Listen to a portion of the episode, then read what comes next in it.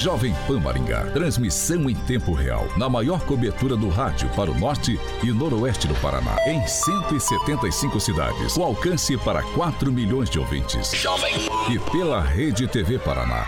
Com cobertura nas principais cidades do estado. E também nas plataformas digitais e Panflix. Rádio Jovem Pan. A Rádio Jovem Pan Maringá inicia agora a transmissão do Pan News. Notícia, Rádio Jovem Pan. O jornalismo sério, com responsabilidade e isenção, na maior audiência do rádio. Os principais fatos e manchetes do Brasil e do mundo. Jornalismo com informação e opinião. Jovem No ar. Pan News. Oferecimento Angelone é para todos. Angelone por você. Blindex, Mel's Brushes, Oral Time e Sicredi.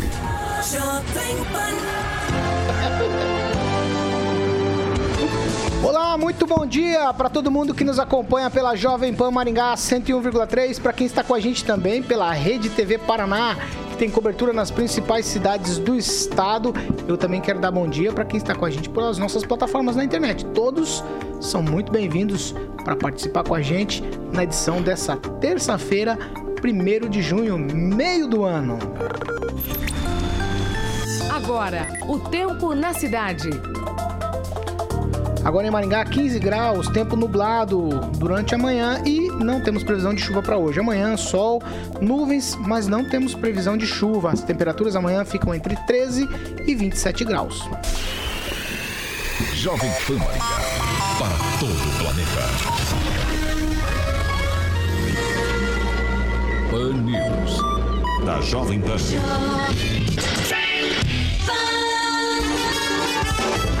Jovem Pan. Agora, Jovem. As manchetes de hoje no Pan News. O que será a verdade? Universidade Estadual de Maringá emite nota oficial dizendo que o hospital tem 35 respiradores, mas a diretora do hospital, em entrevista, diz que tem 45. A Regional de Saúde, em auditoria, encontrou 39. Qual a verdade? E ainda, professores estaduais decidem manter a greve de aulas presenciais.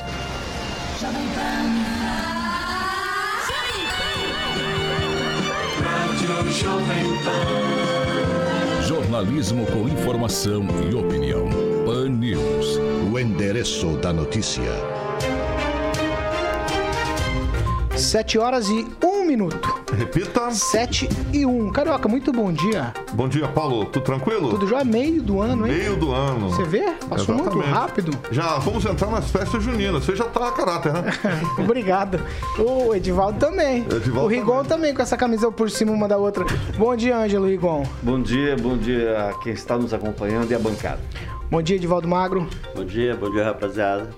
Bom dia, Clóvis. Bom dia, Paulo Caetano. Bom dia, Carioca. Bom dia, Tupã em Curitiba. Pessoal que acompanha a gente pelas redes sociais, pela Rede TV e pelo rádio. Muito bom dia. Agnaldo Vieira com a camisa mais bonita de todos. Bom dia. Muito bom dia a todos. Uma excelente terça-feira aí. Fernando Tupan, direto de Curitiba, blog do tupan.com.br. As informações do Paraná. Tá frio por aí, Fernando? Bom dia. Aqui tá friozinho, Paulo Caetano, mas tá melhor do que na semana passada, Tava gelado, gelado, gelado. E o meu bom dia pro Paraná que nos acompanha de segunda a sexta às sete da manhã. Carioca, eu vou conversar com você sobre uma, algumas questões que a gente trata aqui. Todos os dias nós somos cooperativos aqui na bancada, um acaba ajudando o outro, complementando as informações. O moderno é ser cooperativo? Exatamente, Paulo, porque existe o consumismo e o consumo consciente. Existe a poluição e também as fontes de energia renováveis. Existe o individualismo e a cooperação. Por isso, existe o desenvolvimento sustentável e também uma nova geração repensando velhos hábitos. Existem os bancos e existem as cooperativas. Para tudo existe alternativa. E o Cicred é alternativa para você, ouvinte da PAN, sua empresa ou seu agronegócio. Sabe por quê? Porque o Cicred alia as suas necessidades financeiras com a economia local, a educação e também o desenvolvimento das regiões em que atua. E com esses valores que o Cicred quer, quer construir uma sociedade mais próxima. que valores tem o seu dinheiro? Escolha o Cicred, União Paraná São Paulo, onde o dinheiro rende um mundo melhor. Paulo Caetano. 7 horas e 3 minutos. Repita. 7 e 3. Você quer participar com a gente? É bem fácil, nossas plataformas estão liberadas. Você pode fazer como a Simone, o Valdecir, o Carlos, o Moacir, a Cláudia, o Laudenir, o Edenilson, a Nancy, a Zoraide, o Pimentel, o Mauro, a Cidália, o Caio, a Eveline, o Antônio e o Ismael. Todos eles participando com a gente. Por exemplo, lá no nosso canal do YouTube, plataforma Panflix, você pode se inscrever no canal, ativar notificações, curtir, compartilhar, comentar. Ajude a fazer o Pan News.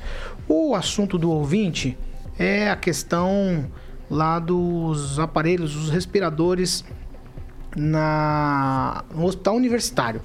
Mas a gente vai tocar o Pan News e vamos deixar esse assunto para daqui a pouco, porque você precisa ficar bem informado. Estamos levantando algumas informações ainda e a gente vai abordar esse assunto aí daqui a pouquinho aqui no Pan News. Então a gente já vai falar aqui sobre Maringá, porque Maringá registrou 130 casos do novo coronavírus no boletim que foi é, divulgado ontem. Houve inclusão também de 20 leitos de UTI adulto geral extras nos hospitais particulares e também 9 leitos de UTI adulto geral SUS e 13 leitos exclusivo Covid SUS adulto. O documento também aponta seis mortes pela doença. Fernando Tupan, gostaria que você trouxesse os números estaduais dessa questão do coronavírus, por favor. Paulo Caetano, aqui o Paraná confirmou 1.308 casos e 22 mortes apenas. Foram nove mulheres e 13 homens com idades que variam de 47 a 95 anos. Agora o estado soma 1 milhão e 87 mil 596 casos e 26.272 óbitos. Aí o que acontece? Foz do Iguaçu aparece na liderança com 5, Guarapuava e Siqueira Campos com 4. Só que, segundo a CESA, Curitiba não teve nenhum caso fatal mas a Secretaria Municipal de Saúde da capital apontou 44 mortes nos últimos dois dias e 1.679 infecções, sem contar a do, do deputado estadual e secretário da Assembleia Legislativa, Luiz Cláudio Romanelli, que ontem foi diagnosticado no início da noite e está pedindo para aqueles que tiveram contato com ele que se isolem, que podem ter contraído a doença também. E ele tomou as duas doses da vacina. Então, cuidado, a vacina não imuniza o tanto que a gente acha. É a direção. Hoje foi você, Agnaldo. Viu? É que o assunto tá fervendo. é, eu sei que tá. Ó, vamos para emendar nesse assunto já. Os professores e funcionários de escolas participar das escolas estaduais participaram de uma assembleia online da PP Sindicato. Foi presidido, claro, presidente, pelo presidente Hermes Leão. E eles decidiram que vão manter a greve das aulas presenciais. Vamos ouvir o que disse o, o, Hermes Leão em um vídeo falando dessa questão aí de manter a greve das aulas presenciais. Essa é greve nova, greve de aula presencial e aprovamos a continuidade das lutas com a manutenção da greve em defesa da vida e todo um trabalho para que a gente possa confrontar o negacionismo do governo Ratinho Júnior e defender a vida da nossa categoria, dos nossos estudantes, seus familiares e da sociedade. Pan News, o jornalismo sério, com responsabilidade e isenção, na maior audiência do rádio. Jovem, Jovem Pan. Clóvis Pontes. Tá preocupado com o microfone. Ô Clóvis, é o seguinte, mais uma vez o sindicato mais uma vez o sindicato dizendo que vai manter greve. E aí tem toda aquela coisa que cederam vacina para os professores, transformaram a educação em algo essencial, para os professores voltarem às aulas, eles fazem uma assembleia e dizem que vão manter a greve. É, por acaso é o Hermes Lema? Exatamente. Nossa, sindicato sendo sindicato, sindicato sendo político. Você vai ver, olha, é, se, se essa pandemia perdurasse ou perdurar mais um tempinho. Tomara que, que não, Cláudio, pelo amor não, de Deus. Aí que você vai ver o regaço, porque daí eles vão entrar naquele, naquele lance político de eleições. Aí você vai ver o sindicato, aí o sindicato sobe em cima de palanque, aí o sindicato sobe em cima de, carre... de caminhão. Aí o pau tora. Então é o seguinte: é sindicato sendo sindicato. Não é novidade nenhuma. Agora, é, por que então os professores não cobram o sindicato? Porque se os professores entraram na linha de priorização de vacina Uh, e aqui a gente não questiona se é justo ou injusto, é que não daria para ter feito isso, mas foi, foi feito. E aí agora o sindicato se posicionou de que forma? Agora ele precisa dizer o seguinte, olha, é coerência. Se foram vacinados os professores, eu não sei porque está entrando agora nessa briga. O Rigon, abrimos concessão para os professores serem vacinados, eles mantêm, batem o pé ainda nessa tecla. É, mas nem todos os professores são vacinados, né? Todas as... Uh, uh, isso é, é igual os profissionais de saúde. Nem os profissionais de saúde foram vacinados. Então é o seguinte, tá, é, são etapas, está muito longe de terminar.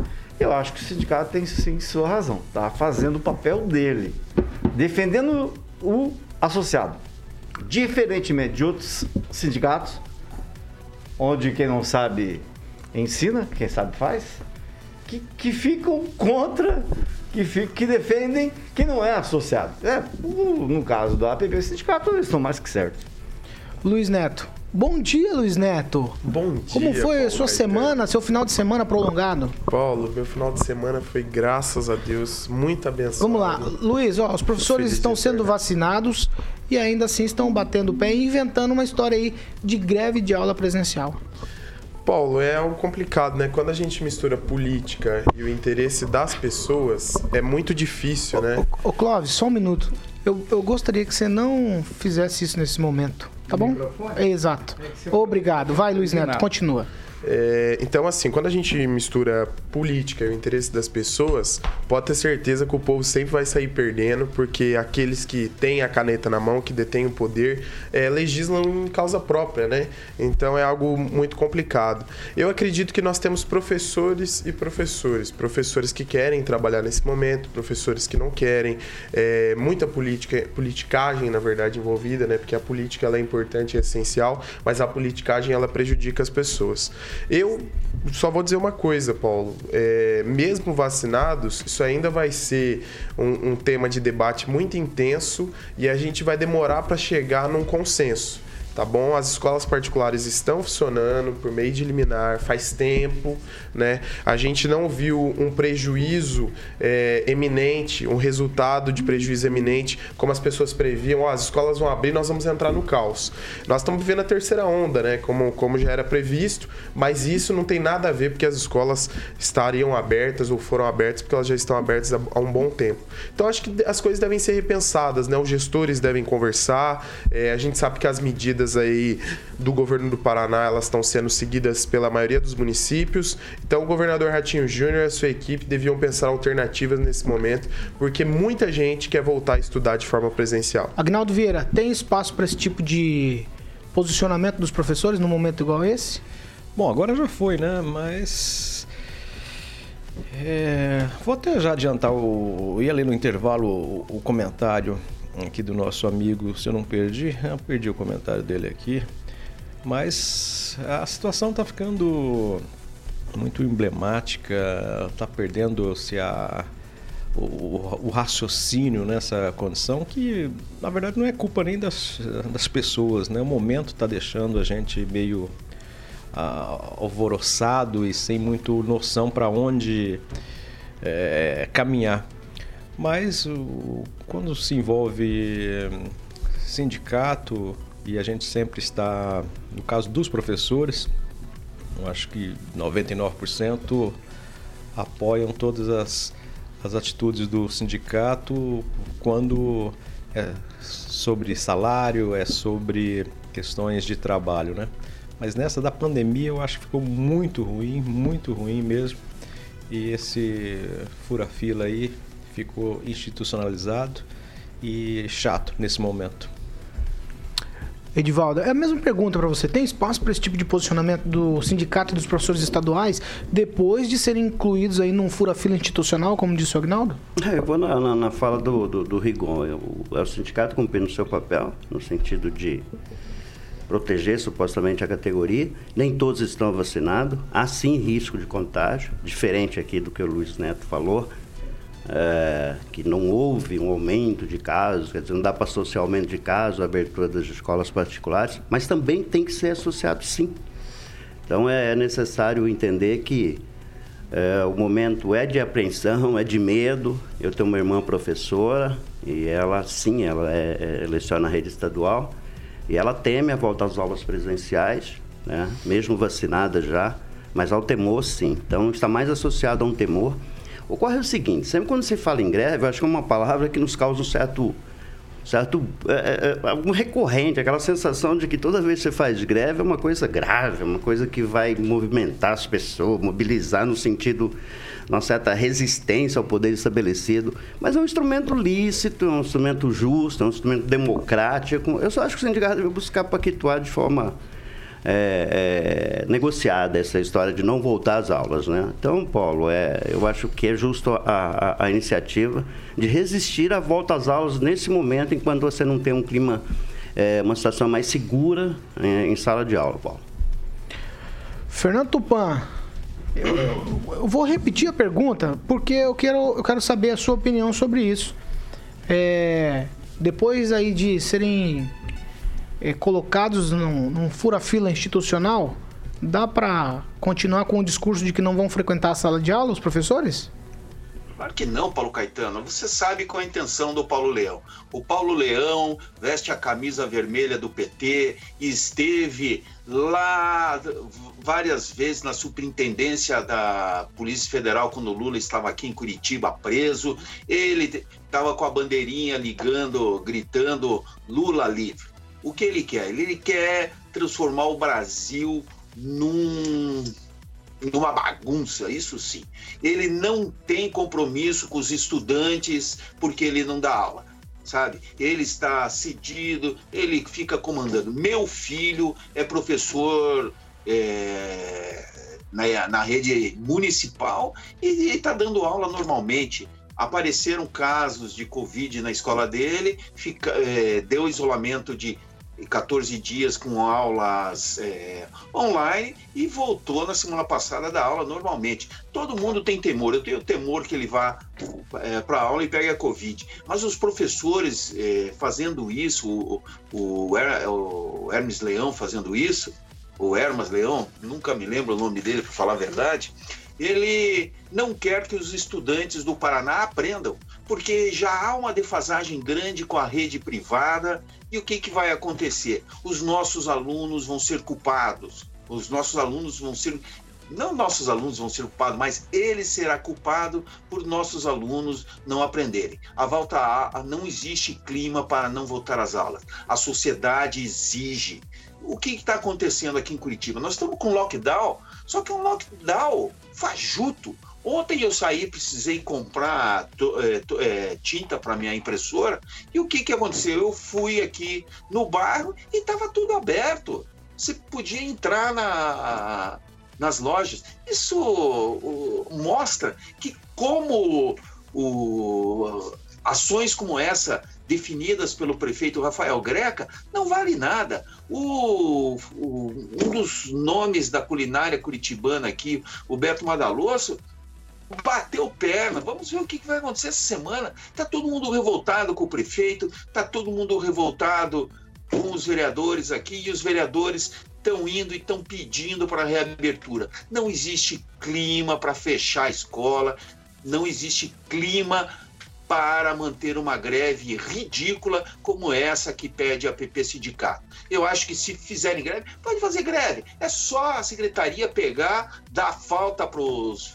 para os professores que não forem para as aulas e ponto final. Acerta no bolso, você vai ver se não voltam para a aula correndinho. Ângelo. É, só duas observações. O Madaloso, tá, o Beto Madaloso, depois tirou a postagem. Ah, só para lembrar, ah, alguém me falou ontem, alguém a quem eu admiro, fez uma observação. Falou assim, Ângelo, por que, que os estabelecimentos não, de ensino à noite não estão respeitando o toque de recolher? Eu falei, ah, porque a prefeitura divulgou que quem obteve liminar na justiça podia, é, precisava é, cumprir o toque de recolher. Ele falou, mas a liminar não foi em relação ao toque de recolher, foi em relação ao funcionamento. É uma coisa para a gente pensar a respeito. Clóvis. Não, Paulo, é um instrumento de greve, é lícito, é democrático, eu concordo, só que nesse caso ele é muito mais, mas muito mais acima disso, político. Mais alguém? Vocês estão todos meio desanimados. 7 horas e 18 minutos. Repita. 7 e 18. Ó, a gente vai seguir aqui. Hoje é dia da médica maringaense Nise Yamaguchi ser ouvida pela CPI da pandemia. Tem toda uma história de querer mudar a bula da cloroquina, de que ela fazia parte de um. é, eu vou colocar entre aspas isso aqui, tá? De um, entre aspas, ministério paralelo que dava informações para o presidente da República. Como eu não vi nada disso se configurar, não sei se tem muito a ver ela ser ouvida. Ângelo Rigon. É, é- é interessante, precisa não falar da- nada da Nise, o Brasil inteiro sabe. Um monte de imagens, de foto dela saindo e entrando do Palácio Planalto como se fosse ministra, como se fosse, né? Mas é, ela era uma conselheira informal. Isso está óbvio, assim como está óbvio que ela vai defender a cloroquina hoje. Ela vai dar um jeito de contrariar o resto do mundo. Mas o, o interessante que eu gostaria de destacar é uma matéria publicada ontem pelo Intercept Brasil à noite, é informando, conseguiu com base na lei de acesso à informação, que ela levou até os irmãos dela. Ela tinha tanto acesso ao presidente Bolsonaro que ela levou os irmãos dela para tratar de mudança de medicamentos, de bula de medicamentos. Então, você dá uma noção de quem, é, na mãos de quem está entregue a nossa saúde. Luiz Neto. É, né, Rigon? É, o presidente Bolsonaro tem uma conselheira que é médica, né? Bem diferente de outros gestores aí que tinham conselheiros que eram políticos e foram parar na Lava Jato. É né? verdade, tem conselheiro que tinha. Exato, do PP então nem se fala, hein? Não, mas é que na Lava Jato, a gente tem que lembrar de, de outras pessoas aí, né? Que eu não, não vou ta- citar nomes, mas enfim. É, em relação a ela ser ouvida, Paulo, se há alguma coisa ser esclarecida, será esclarecida hoje. Né? É o momento onde ela vai estar prestando o depoimento dela. Não sei se ela tem habeas, habeas corpus, né? Se ela tiver habeas corpus, ela é obrig... se ela tiver habeas corpus, ela não é obrigada a responder é, determinados questionamentos, se ela assim entender. Agora, acredito eu, Paulo, que essa CPI... A Ela pessoa que vai para um depoimento com habeas corpus é que já tem o rabinho preso. Mas não, é o caso é da segurança- Yamaguchi. Isso é uma Ela não segurança. Isso é uma segurança para qualquer um. Não, isso é uma insegurança do Não, uma depoente. É uma segurança jurídica. Se a justiça assim permite a pessoa usar do habeas corpus, Nem é ela chamar de covardia, direito. né? Não, acredito eu que não, porque a gente sabe que essa CPI, Não, Edivaldo, eu- ela eu- tem interesse, ela, tem, ela é feita por políticos. CPI também que ela é feita por pessoas, ela é feita por pessoas que são condenadas, ela é feita por pessoas que não foram presas porque têm foro Ah, privilegiado. isso aí é uma ela é feita por interesse, da sala, ela é velho. feita por essa interesse de conversa, partidos. é- Então, assim, você dizer que uma pessoa que não é política, assim como a doutora Anise, é, é, está é, sujeita a, um, a um, um- prestar um depoimento de forma justa nessa situação, é a mesma coisa, né, que a gente é, dizer que tudo isso não é, um, não é um circo de interesses de políticos. Então, com todo respeito, Edvaldo, eu acredito que o habeas corpus é legítimo e se, é- se assim como outras pessoas que depuseram Mas ela não tem CPI, habeas corpus. não, eu estou falando do caso aqui. Se for necessário, se ela for possível ela ter, eu acho que é legítimo, assim como qualquer um e como outros que já deporam nessa CPI. Edivaldo Mago. É, Eu só queria perguntar, acho que o Rigon levantou essa questão. Alguns dos membros da CPI são condenados, Rigon? Há condenação? Não, não há condenação. Não, não há. Assim, é, nós, todos- nós estamos no Brasil, o pessoal esquece que a gente está no Brasil. É tudo Cara, tá ali naquela recorrendo, CPI. nós criminalizar, Está é, todas as vezes, tanto Mas o Luiz quanto o. Clóvis, eles querem, eles querem criminalizar a, a, a, a CPI, CPI. e não os objetivos dela. porque Os objetivos dela é insignificante. Eles levantaram, na verdade, só confirmaram que já sabia com relação Ó, a esse só- só governo. o seguinte- Mas assim, é preciso parar um pouco com isso. Né? Se há trânsito julgado da sentença, se há uma condenação, até eu Tá. entenderia. Renan Calheiros, por Mas improbidade então- administrativa, Edvaldo, em 2017 foi nós a perder o cargo. Brasil, e tá condena- condenação foi é a a perder o instância. cargo e ficar inelegível. Mas- Então, então, ó, isso aqui não é informação minha. Ele ocupa o maior cargo do, do legislativo, ele é Pra senador. ver como é que tá esse país. Não é Pra você comentarista ver na ela ver como é que tá esse país. Você vai defender um cara que foi de condenado pela décima Mas quarta ninguém está vara. defendendo ele ninguém. tá É que você quer O pessoal condenar. que Nós estamos defendendo. Você ter- condena. Um senador e uma construtora serem condenados a pagar uma multa. Edivaldo, e ele ser Não, vamos lá do Álvaro Dias assim hoje, faz favor. Viu? Mais não alguma coisa? Não, deixa, deixa, deixa. Não, Pera, pera, pera. Vai, conclui, Edivaldo. Um Conclui, conclui. seus. Vai, Edivaldo. Então, então esse esforço é um esforço, né, nesse país, eu não sei o que acontece, de criminalizar quem tenta fazer valer a lei. Eles estão lá trabalhando, tentando obter algum resultado. Se houver condenação, se amanhã sair uma condenação de qualquer membro, vai lá, bota na cadeia, algema e sai de lá algemado e ponto. Agora, é um esforço quase para proteger um modelo de, de gestão de um governo que nós sabemos que cometeu erros. né? E acertos também é necessário é, ele rigou de dinheiro esse país para combater. Isso é, é- é fato. Também é necessário fazer esse- essa, essa distinção. Mas tem que parar um pouco. Todas as vezes que se refere, principalmente Luiz Neto, todas as vezes que ele se refere à CPI, não há virtude nenhuma na CPI. Apenas um bando de bandidos lá fazendo investigação de um governo probo, honesto, responsável, comprometido com a pandemia, sério, entendeu? Então, não sei, é uma. é uma Pera, o Luiz. Luiz, Luiz acho que talvez seja, Não, você foi citado seja muito jovem ainda para entender um pouquinho a, A democracia passa a por mim aqui. profundidade. Clóvis Pontes. É, não, eu, eu, eu posso concordar com o Edivaldo Magro, além do vinho, que você toma um bom vinho, conhecedor de vinho, eu posso concordar que a gente precisa separar a- a- a- o joio e o trigo. O problema é que nessa CPI nós temos muito mais joio do que trigo. A gente, quando quer julgar alguma situação, a gente precisa ter autoridade para julgar a situação. E o Renan Calheiros e o Omar Aziz não têm autoridade nenhuma nessa CPI. O problema não é Enise Yamaguchi, o problema não é o governo Bolsonaro, que também tem desmando para todo lado e que eu não concordo com um monte de, de atuações desse governo. Ah, o problema é que a CPI ela foi constituída politicamente exatamente para poder derrubar o governo que tá instalar um novo governo que não tem nada de novo. Não existe CPI aqui na é, política. é, Nunca existiu. Então, ent- exatamente, nunca existiu. Você pega a família do Omar Aziz, os Aziz lá, é, é um Mas o exemplo. RG é diferente, É um né? exemplo. O RG é diferente, a família é a mesma. Ah, então nós vamos, vamos separar o RG do Renan ah, e do Omar Aziz. Não é o mesmo RG, é diferente e é farinha do mesmo saco. Ah, o problema não é a CPI em si. O problema é que tem um item só na pauta da CPI. É, de, é derrubar o governo que está aí. Se o governo que está aí é ruim, concordo, precisa ser mudado alguma coisa. Agora, a CPI não tem essa autoridade, porque a CPI, ah, se você olhar para os membros da, C- da CPI, Paulo Caetano, ela é pior que quem está sendo julgado. É, esse é o problema. Você dá um Ctrl-C ou Ctrl-V, Renan Calheiros ou Omar Aziz, é a farinha do mesmo saco. Então eu não estou aqui abonando o governo Bolsonaro, mas eu estou dizendo que essa CPI é uma piada. Fernando Tupan, essa CPI é legítima? Essa CPI é uma piada. Eles.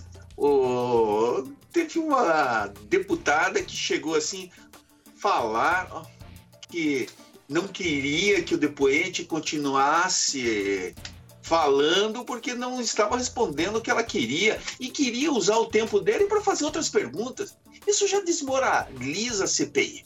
Ter presidente Renan Calheiros, que tem o filho, Renan Filho, envolvido na história da Covid, o que que você espera?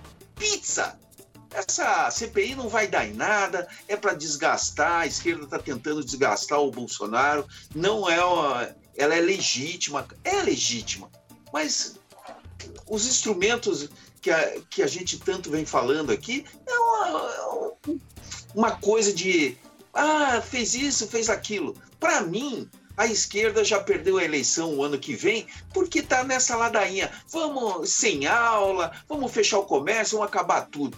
A população chegou num clima que nós precisamos da, da vacinação em massa. Enquanto o governo não conseguir isso e trazer tudo e fazer uma massa, um- uma vacinação em manada, não vai dar certo. Vai ficar sempre esse jogo daqui, jogo de lá. O problema é o seguinte: não existe vacina para todo mundo sendo produzida. Falta capacidade e isso ainda vai demorar e nós vamos enfrentar isso um bom período. Ah, o, o que eu quero falar, olha, semana passada a, a secretária de saúde de Curitiba foi na Câmara. Sabe o que, ela falou, Paulo Caetano?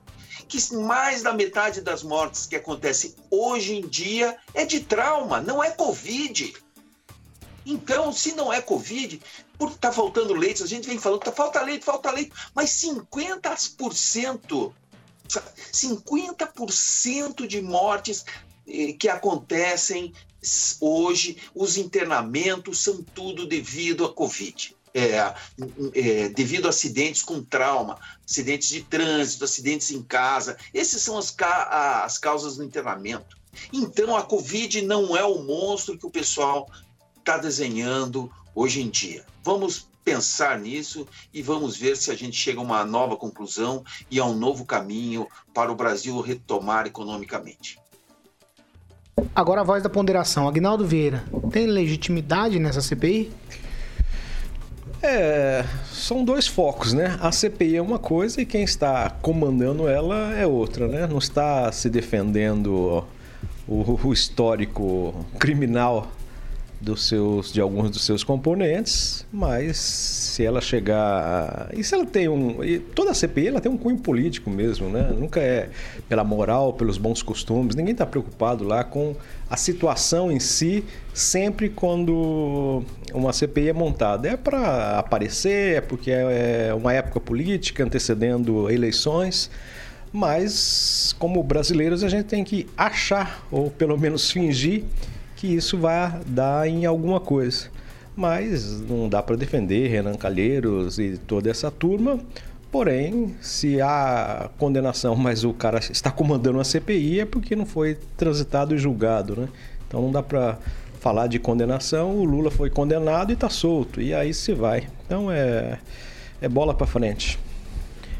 Clóvis. Ô Paulo, a CPI tanto é uma brincadeira que eles arrumam todo tipo de argumento para que os governadores e prefeitos não vão na, não estejam na CPI. Os maiores desvios de dinheiro de verba pública de governo federal que foi doado para essa pandemia está dentro dos estados. Aí, mas aí cria-se todo tipo de, de lei e aí vale o habeas corpus, Neto, para esse pessoal não ir no STF, para não ir na, na, na, CPI depois de nada. Aí ju, justifica em cima de todas as coisas, ou seja, todo tipo de argumento. Por quê? Porque os governadores são todos uns santos. A CPI é estritamente política, é isso aí que o Agnaldo falou, bate na tecla, fechou, não tem outra palavra, puramente política. Luiz Neto. Não, só queria deixar claro que o senhor Renan Calheiros, né, o Ministério Público encontrou é, provas suficientes onde a, uma empreiteira, uma construtora, a Mendes Júnior, pagava a pensão alimentícia para o filho dele, né, com a ex-mulher, e ele foi condenado a pagar uma multa, o, S, o, S, o STJ tirou a sentença dele, mas o que eu quero dizer, Paulo, vai muito além disso. O que eu quero dizer é que é o seguinte, essa CPI, Paulo, ela representa uma indignação no Brasil.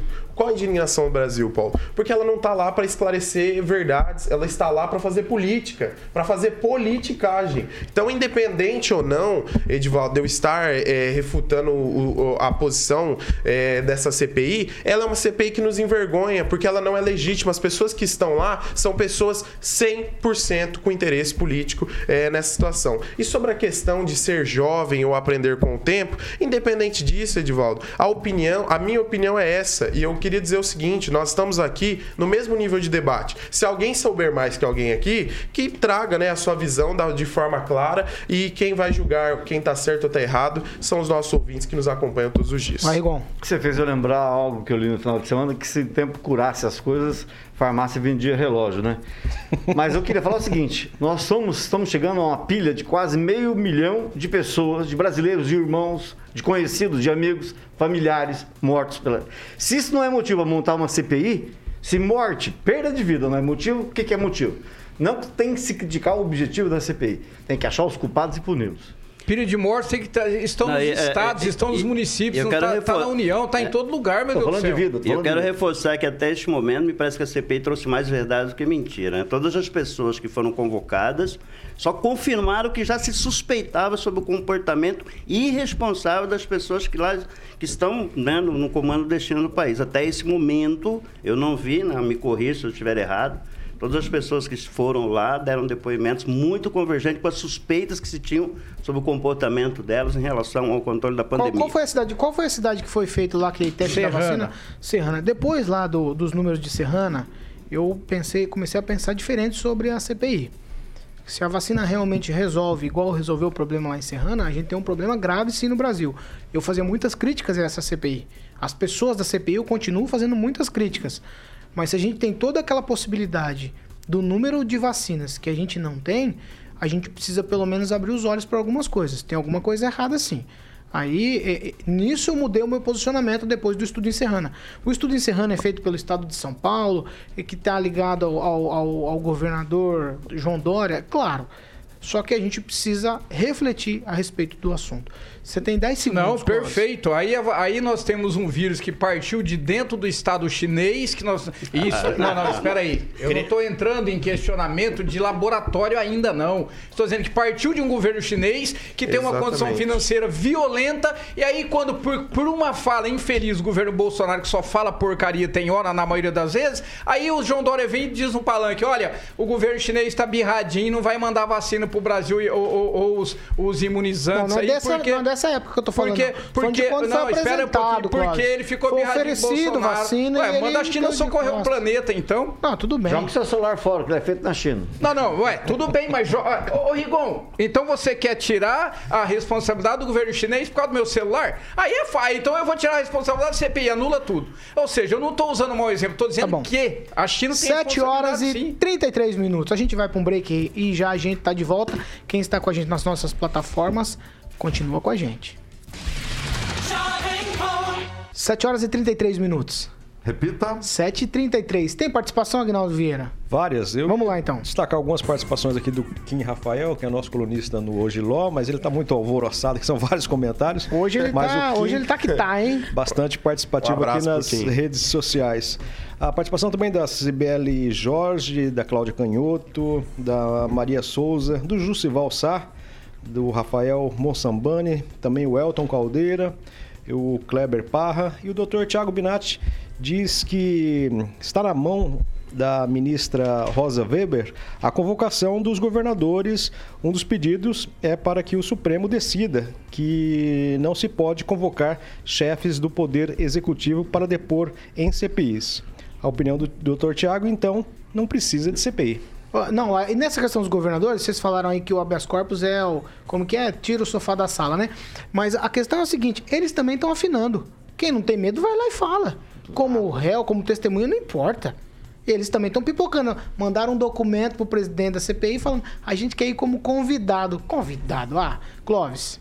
É, o João Gabriel Inácio é um crítico aqui em relação às colocações. Ele diz o seguinte: quem faz CPI contra prefeito é a Câmara de Vereadores, é, quem faz contra governador é a Assembleia Legislativa, e se existem crimes que abram. Agora não venham querendo criar novas regras para condenar.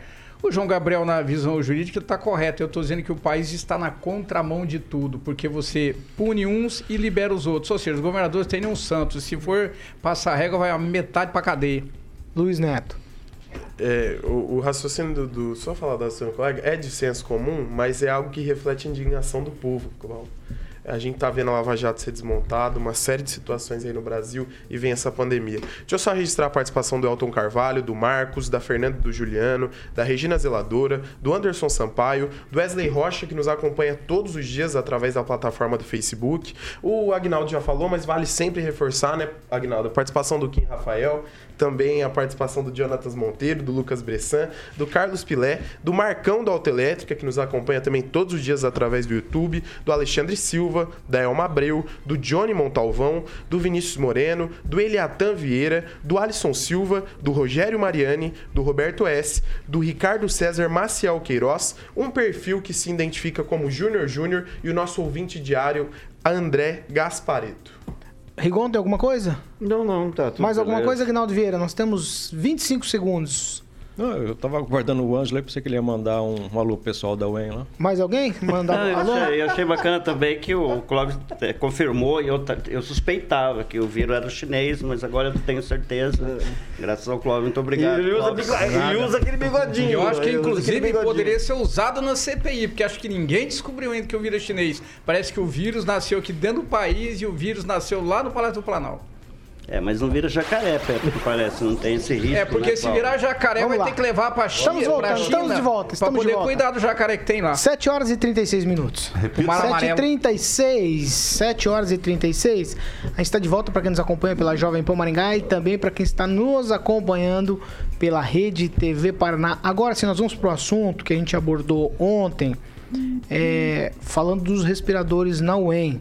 É, eu vou começar explicando novamente que o programa Pan News é jornalístico opinativo. Nossos comentaristas repercutem assuntos de relevância local que foram destaques nos mais diversos veículos, que aí é, sejam eles locais ou não. Por isso, agora eu preciso falar com vocês a respeito de que ontem nós erramos. Erramos ao comentar a notícia de que o hospital universitário teria sete respiradores artificiais ainda na caixa. Isso não é verdade. Tá certo? A verdade é que, segundo a doutora Daniela Álvares Matsumoto, que é diretora médica do Hospital Universitário de Maringá, o hospital tem 45 respiradores e nove é, respiradores reserva, que são usados apenas quando precisa. O que nos causou estranheza é que é, a nota emitida ontem pela Universidade Estadual de Maringá, uma nota inclusive com 38 horas é, de atraso, né? Porque o site Maringá News, ele deu a notícia no sábado, às 11 horas da noite. Então, isso é muito estranho. Mas vamos lá, vamos ao que dizia a nota.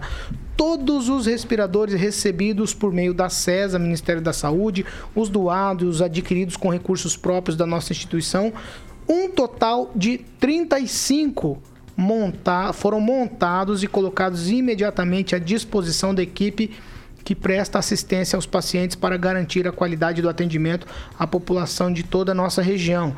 Ou seja, eu quero saber, são 45 ou são 35 respiradores? A nota diz 35, mas a doutora disse 45. A nota do hospital também diz o seguinte: abre aspas para a nota, a informação comentada pela bancada do Panils foi baseada em boatos e que os equipamentos recebidos por meio de doação da Associação Comercial Empresarial de Maringá, assim, encontram-se em uso na ala destinada ao tratamento de pacientes com Covid-19 desde o ano passado.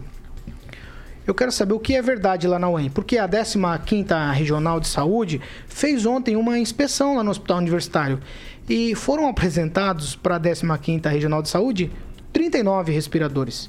A nota diz 35, a diretora diz 45, mas eles apresentaram 39 respiradores. Os 39 eu vou descrever aqui no que eles são usados. 20 estão atendendo leitos de UTI Covid, 8 estão atendendo leitos de UTI geral, 4 estão atendendo leitos da sala 8 no pronto atendimento, 3 é, estão atendendo leitos da sala de emergência e o pronto atendimento respiratório. No total aí, são 35. Estão faltando quatro equipamentos para 39. Então, é aí a, a. Eu ia colocar, desculpa, mas não, não pode ser essa palavra, tá? A argumentação deles é que quatro seriam backup ou reserva. Só que a médica a doutora, e nós vamos ouvir a entrevista dela, ela deu uma entrevista ontem, dizendo no Band Cidade, programa que foi ao ar ontem, ela fala de 45. E a gente vai ouvir o que disse a médica é, diretora do hospital lá da universidade. Vamos ouvir operantes nós temos 35, tá? Atende tem, a demanda? tem 45 no total, que 9 são inoperantes, eles não funcionam mais. 35 que três Porque são estão para obsoletos, estão velhos? Isso, eles são velhos, eles não funcionam mais. Será que não é essa que é a confusão, não? Não, porque eles Tá. não são novos nem encaixotados. Entendi, entendi. Eles são tombados também e quando precisa de alguma coisa, eles acabam até entrando. Tá lá no no- mochilifado, entendi. Não, não tá no almoxarifado, não, tá no setor mesmo para uso quando precisa. Mas tá, ah, só em último caso é que Só usa em esse. último caso, mas Entendi. mesmo assim, a gente tem esses, como eu falei, 35 ventiladores que ventilam, que são bons, que a gente pode usar. Ah. Três que são para transporte, mas são também de uso dentro do hospital quando precisa. E nós não temos só o setor Covid, então a gente tem esses que são exclusivos, que vieram para o setor Covid, que ficam no setor Covid. Agora eu quero saber se eles são velhos, se eles estão lá para uso, se eles são backup, qual é, qual é dos números. Quem precisa explicar tudo isso é a Universidade Estadual de Maringá. A despeito se eles estão na caixa ou não, se eles estão encaixotados ou não, se eles estão encaixotados como backup, eles estão guardados, inclusive. Então a questão não é se eles estão encaixotados ou não, a questão é se eles estão em uso. Tem gente morrendo na fila, com falta de ar. E a universidade, segundo ela, a conta não bate, porque ela fala 45, 35 em uso, seriam 10 na reserva. Mas ela fala 9. A nota diz que são 35 que estão em uso. Ela fala que tem. Aí, para a regional, eles apresentaram 39 respiradores, dizendo que quatro são reservas. Eu quero saber o que acontece na UEM, que não fez, fez, fez uma dificuldade terrível para aderir ao Meta 4, que é abrir, ser transparente. O reitor não quis vir dar entrevista aqui na Jovem Pan. Não tem que se esconder lá, é um lugar público, as coisas têm que ser transparentes, Rigon. Isso me deixa triste, porque uma nota covarde, uma nota covarde com, com informações desencontradas, porque a diretora dá uma entrevista dizendo uma coisa, a nota diz outra, e para regional de saúde, que é quem faz a regulação de leitos, a explicação é completamente diferente. Isso sem você contar que naquele sábado à tarde, divulgaram um comunicado dizendo que a situação estava preta lá, preta, mal dizendo, foi o que é, sem, sem data. né? Você não sabia quando foi feito aquela, aquele comunicado. comunicado não tinha data. Então você tem vários sinais de que estão menosprezando a inteligência nossa, do ouvinte, do maringaense, do contribuinte. Eles estão achando que a gente é trouxa. Cabe ao gestor que cuida do dinheiro, que esse dinheiro, todo esse dinheiro, mesmo de doações e tal, que ali se mistura. Aliás, foi muito bom ela ter falado em tombo. Se a gente quisesse levantar mesmo, era só pedir o número dos tombos e ver quando é que foi esses equipamentos foram para os leitos, né? Para os leitos, porque isso tem que estar registrado. Então, assim, pelo que foi apresentado, essa diferença é, inusitada de números, a falta, por exemplo, da, da a, a UEM. Ontem, é, é, me desculpe falar isso, eu, eu sou jornalista, eu morro, com, morro, mas eu entrego a fonte. Minhas fontes são quentes, quem me conhece sabe disso. Morro, sou, às vezes sou processado, mas não entrego. Eu levo ao máximo essa regra de você preservar o sigilo da fonte. Eu nunca entreguei nenhuma fonte. Mas o que, o que eles fizeram ontem, que a UEM fez ontem, que essa gestão da gestão, estou sendo é, é, é bom demais, é, foi uma coisa antiética. Porque quem divulgou a informação fui eu, no sábado à noite. Eles tiveram 38 horas para produzir e divulgar uma, uma- uma- um comunicado. Em 38 horas você faz um monte de coisa. Né? 38 horas é tempo. Se tivesse 70 encaixotado, talvez em 38 horas você conseguiria desencaixotar. Não estou dizendo que fizeram isso. Não, não estou dizendo. Eu apenas acreditei e, ac- e acredito nas informações que recebo. Mas está claro, diante de todas essas, eh, eh, essas diferenças, que eles, primeiro, a UEM não está tratando com transparência. Cabe, é obrigação do reitor, do vice-reitor, e por isso eu critico aqui, de vez em quando, que um é presidente de partido. São preocupados com política. O outro ne- negocia a participar do debate aqui na, na no segundo, na, na, Jovem Pan no segundo turno. Então, a- ali é uma prevenção particular deles. Mas isso não pode se misturar com o público. Vocês têm obrigação é, de dar satisfação à comunidade. Transparência. Por que esse medo de dar as informações corretas? Então, só para reafirmar, ah, estão tentando menosprezar a inteligência nossa. A mim, não vão conseguir. Agnaldo Vieira, é, os números não batem. né? eu, eu, eu imagino que a, a informação saiu de lá e não veio só para o Rigon. Tem outras pessoas que também, eh, nas minhas, no meu trabalho ontem, conversei com outras pessoas que tinham essa informação também, de que lá tinham respiradores parados. E aí, quando eu fui confrontar todas as informações, eu cheguei nisso. 45, 35, 39. Os números realmente são divergentes.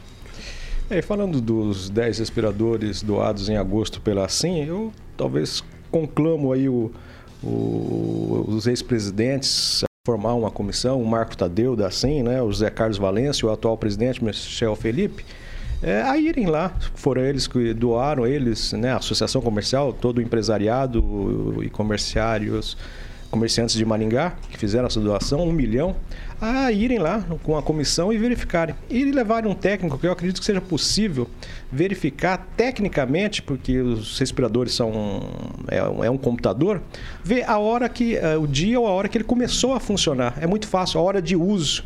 Então, se ele vai ter algumas milhares de horas, né, já que, segundo a diretora, foram colocados imediatamente, no mesmo mês, em funcionamento, então é muito fácil, acredito que no equipamento médico hospitalar, verificar a quantidade de horas que ele já está em uso, para ver se foi colocado a 36 horas em uso ou se está em alguns milhares de horas já desde agosto. Né? Mas eu acho que o problema está na gestão da UEM, que eu sempre falo que é a coisa mais horrível do mundo.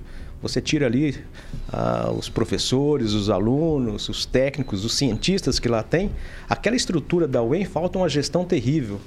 É um matagal, uma sujeira, é, prédios inacabados, prédios é, caindo. É, um- é um- uma sala de horror aquela UEM. Ou coisa feia, vergonhosa para Maringá. A questão estrutura da UEM. É horrível aquela UEM, perto da- das outras faculdades. É, é um nojo aquilo lá, na sujeira, mal cuidada e é falta de gestão. Você passa ali na rua que dá acesso a a Campolina, se não me engano, a lateral, um matagal ali da calçada, aquilo ali é da, é da UEM.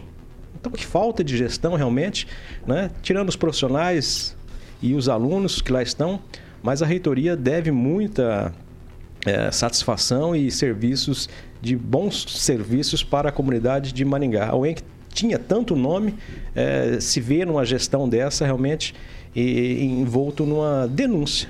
No mínimo uma denúncia dessa. Mas convoca aí a Associação Comercial, formar uma comissão e lá verificar em loco, leva um técnico para verificar a quantas horas está funcionando esse equipamento que foi doado em agosto. E aí a gente vai ver se é mentira ou é verdade, se é boato ou não.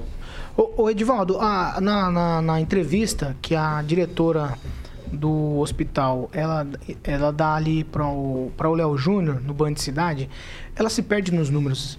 E aí ele faz uma pergunta muito feliz. Mas eles estão no mocherifado? Ele pergunta para ela. Fala, não, não. Eles estão em uso. Quer dizer, anteriormente ela disse que tem 35 em uso. Depois ele pergunta dos 9, que deveriam ser 10, porque se 35 para 45 são 10. Ela fala que 9. Né? Então ela se perde nos números numa explicação bastante nebulosa. Eu não estou colocando em xeque aqui se ela é desonesta ou não. Nada disso. Pelo contrário, estou dizendo que me parece uma tentativa de é, explicar algo inexplicável. E, e a UEM precisa explicar tudo isso. É, pois é, até me surpreendi que eles colocaram que era diretora médica do HU, né? Essa Isso. é a função dela. Eu acho que esse, esse é tão de relevância, é tão é, é, importante essa informação, que eu acho que o, o reitor que deveria mostrar, assim, mostrar a cara, ir lá, dar as explicações necessárias. Mas eu quero lembrar um fato curioso que aconteceu na época do Divinarinho Braspalmo, deputado, morreu ano passado, né? Empresário aqui em Maringá. Ele lutou durante quase todo o mandato dele para ter acesso às informações da Fundação Araucária, que centralizava as contas da, da UEM. E ele queria, ele sempre citava essa questão da caixa preta da UEM, porque ele acreditava, e todos acreditam, eu também tenho lá, é, é, é, não suspeito sobre o mau uso de dinheiro público, não estou falando isso, mas sim com relação à transparência. E havia tantas é, é, controvérsias né, na, na, na, no confronto de contas que ele tentou de todas as formas e não conseguiu. Você lembrou agora também da Meta 4, né? a luta que foi para que fosse incluída a universidade na Meta 4.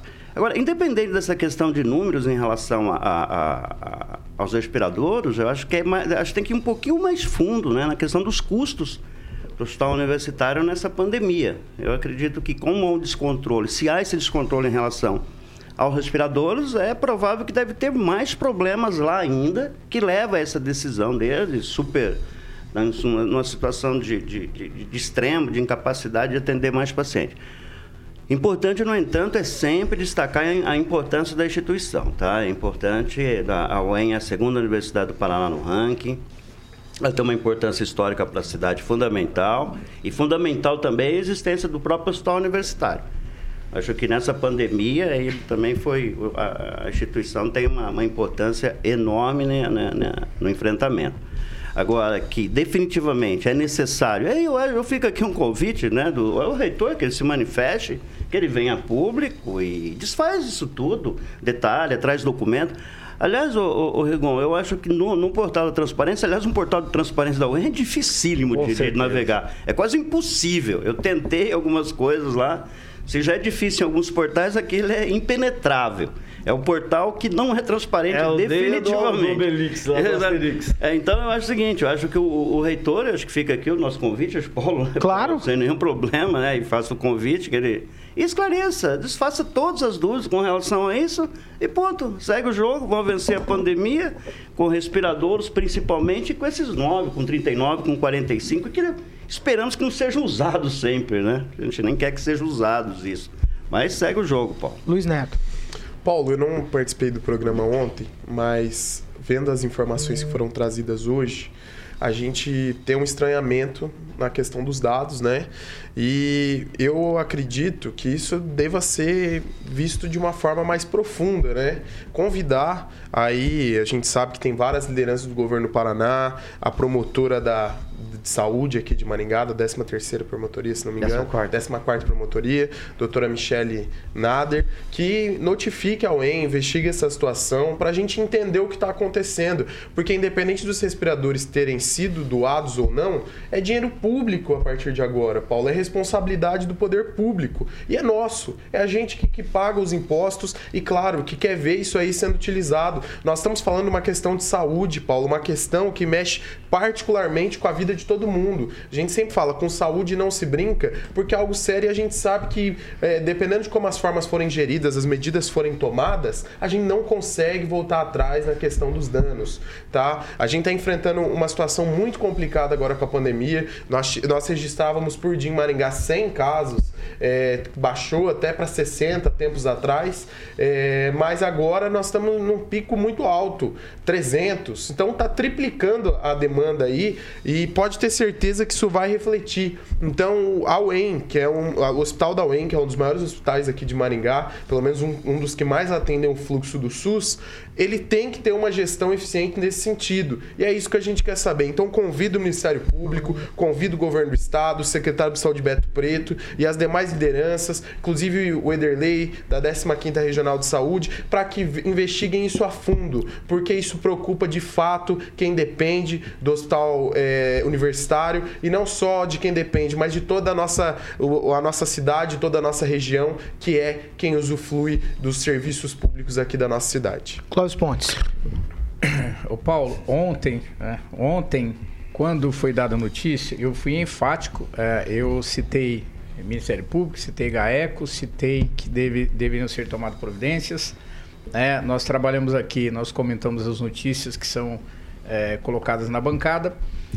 E aí, quando eu recebi a nota da UEM, primeira coisa que eu fiz, eu liguei para o Michel Felipe, presidente da CIN, ao qual agradeço pela prontidão em me responder imediatamente. O Michel Felipe, né, eu agradeço pela prestatividade. Ele confirmou as doações, disse: olha, isso aqui agora. É, ele, não, ele não falou com essas palavras, mas entre aspas, isso aqui agora o Gaú tem que, tem que resolver. Até que onde eu entenda, eles estão sendo usados. Então, essa foi a palavra do Michel Felipe.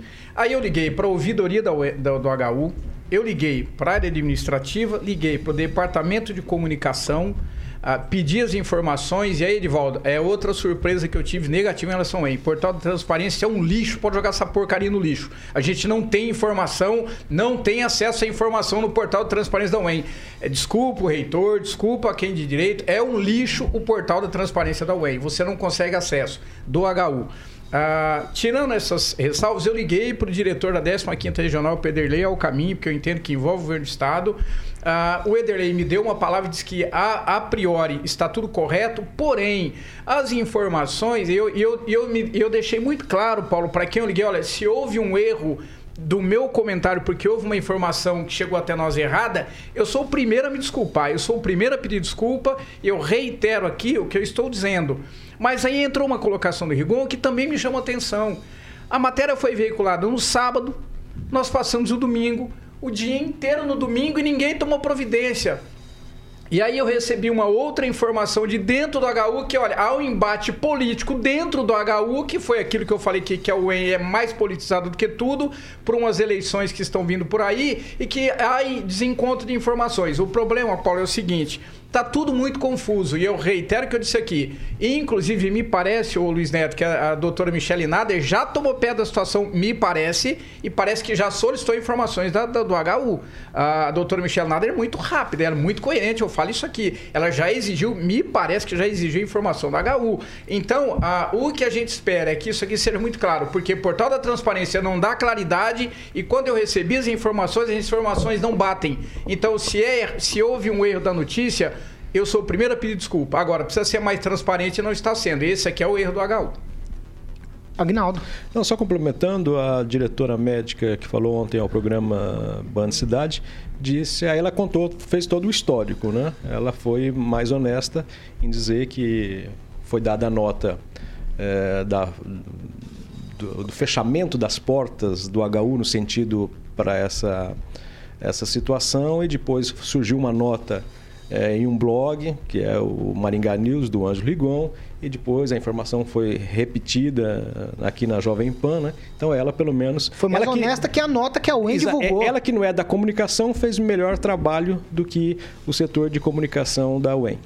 Inclusive, quando eu falei com o pessoal da comunicação do Hospital Universitário, dizendo que eu queria entrevistar aqui para a gente esclarecer todas essas coisas, a diretora do hospital Simplesmente, né? eu não tive resposta. Eu estou esperando até agora. Assim que terminou o programa de ontem, eu fiz esse contato. Infelizmente, não nos responderam. Eu só queria lembrar que ontem, quando a gente comentou sobre o assunto, eu elogiei a doutora Elizabeth, todo mundo que conhece ela também. é, elogia muito, ela, ninguém está questionando de forma alguma é, o trabalho dela, não tem nada a ver, mas ela realmente, isso não é só ela, todos os profissionais da área de saúde têm vivido uma pressão muito grande. Agora, você imagina ela tomando conta do HU em época de Covid, é óbvio que é muita pressão na cabeça, né? mas que há coisa, há coisa. Não mandaram nessa nota, é que a gente acha que não tem, né? Talvez o celular do pessoal da, da UEM não tenha vídeo, não grave vídeo, não tire foto, porque mandasse uma foto, uma imagem junto com essa nota, para dizer, olha, tá tudo certinho a foto aqui aqui a imagem. Não, eles preferiram personalizar, atacar, né? É, sem, sem dar os, os números verdadeiros, pelo que a gente está vendo aqui, porque um não bate com o outro. Afinal de contas, qual que é o correto? Então, mas eu me desculpei no começo do, do, da informação dizendo que a gente errou ontem com aqueles números. Os números são outros. Os números são completamente diferentes daquele. Os números são 10 respiradores que, em tese, 10, mas segundo a diretora do hospital, 9 estão parados, são backup. 9. Vocês ouviram ela falando, não fui eu que falei isso. Clóvis. Não, e ontem, a hora que eu falei com o Departamento de Comunicação da ONU, eu citei a seguinte palavra, está aqui no WhatsApp. Acho que seria legal a presença da doutora Elizabeth no programa, até para não ficar dúvidas. Acho que já estão tentando falar com ela, porque eu tinha falado com você, Exato. porque o assunto é sério, é seríssimo. Se houve o erro, nós precisamos reparar o erro. Agora, o que não dá é para o EN simplesmente dizer, ó, está sendo usado. Mas eu pedi, onde estão sendo usados? Quantos pacientes foram atendidos? Eu, e não tem acesso. Eu preciso fazer um agradecimento aqui ao Ederley Alcamin, que é o Eu diretor também. da 15ª Regional de Saúde, porque a assessoria do hospital simplesmente não me respondeu com relação à doutora Elizabeth. Mas o Ederley, até a noite, a gente conversou até tarde da noite sobre o assunto e até tarde da noite a gente tentou trazer a doutora Elizabeth para essa edição do Ban News. Infelizmente a gente não conseguiu. O Ederley realmente me atendeu também com uma presteza muito grande. É, também deixo, deixo meu reconhecimento ao Ederley, sempre muito, Verdade, muito correspondente às nossas Fernando. Tupan, quero ouvir você falar para a gente encerrar essa edição do Ban News. Olha, o Ministério Público tem que agir. A única palavra que eu tenho para isso: ação.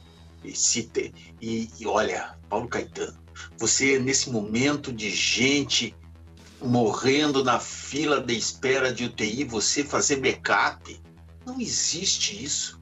Já começa o maior erro da, da doutora foi admitir que tem respirador para esperando estragar. Tá onde? As pessoas estão morrendo e eles segurando o respirador para emergência. Isso não existe, Paulo Caetano.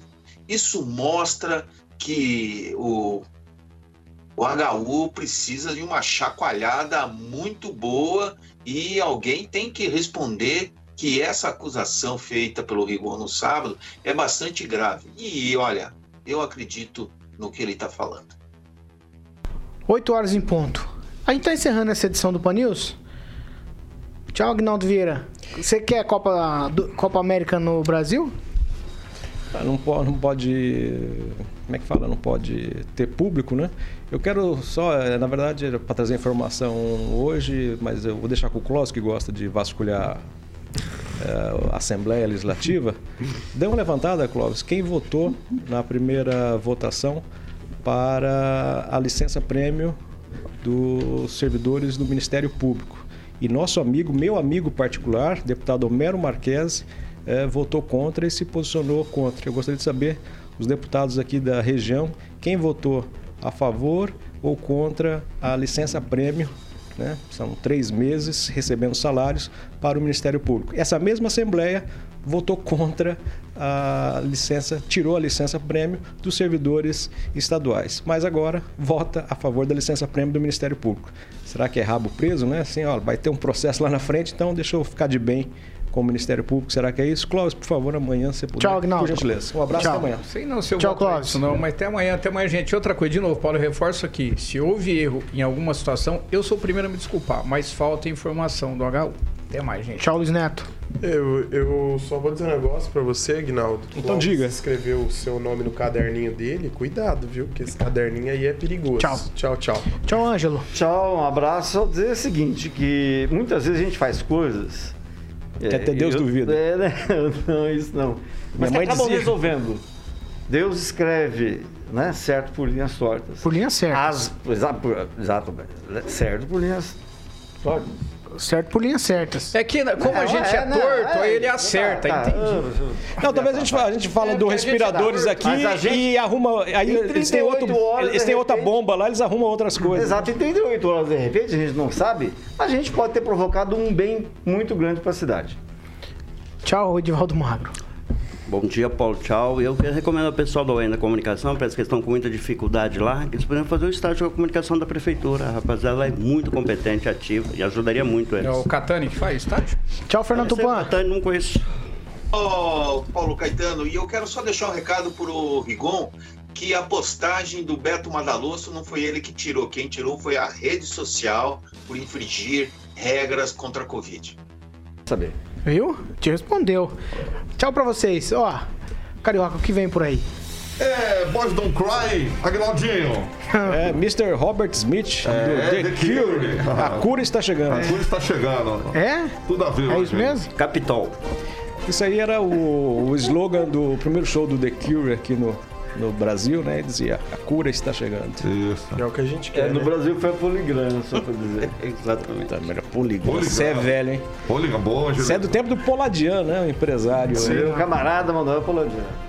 Conheci. Tchau pra vocês. Ó, a gente não tem tempo pra mais nada. A gente tá encerrando essa edição do Pan News. Você continua participando com a gente em nossas plataformas na internet. A sua participação, a sua opinião é muito importante. Você pode participar também pelo WhatsApp. 99909-1013. Essa aqui é a Jovem Pan Maringá, a rádio que virou TV e tem cobertura e alcance para 4 milhões de ouvintes.